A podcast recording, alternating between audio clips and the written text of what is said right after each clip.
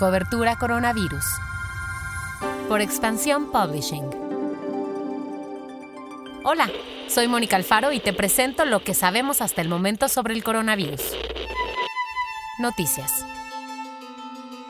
Esta semana la Ciudad de México permanecerá en el semáforo naranja por cuarta semana consecutiva, por lo que se plantea que se pueden reanudar los servicios religiosos a partir del 26 de julio, aunque con las respectivas reglas de sana distancia. De acuerdo con el reporte de ayer por la noche, México ya acumula 344.224 contagios, lo que lo coloca como el séptimo país con más casos registrados. En cuanto al número de muertes, ya son 39.184 en todo el país. Pasamos a lo que pasa en el mundo.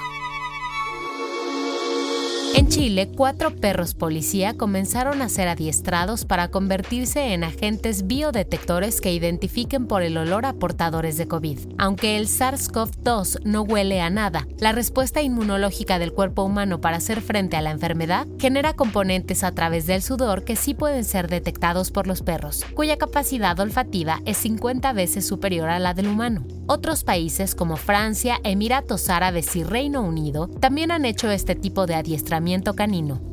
Corea del Sur se convirtió en el primer país en probar el fármaco Celtrion, que involucra anticuerpos contra el COVID. El tratamiento está dirigido contra la superficie del virus y diseñado para bloquear su capacidad de instalarse en las células humanas. El fármaco demostró en las pruebas en animales una reducción por 100 en la carga viral.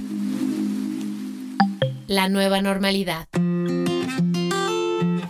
LG desarrolló un cubrebocas electrónico que utiliza la misma tecnología que sus purificadores de aire inteligentes, la cual consiste en dos filtros reemplazables. Además, el cubrebocas cuenta con un algoritmo que regula la velocidad del aire, adaptándose a la respiración del usuario. El cubrebocas aún no está siendo comercializado, pero la compañía donó 2.000 piezas a un hospital coreano para que sea usado por médicos y personal de salud.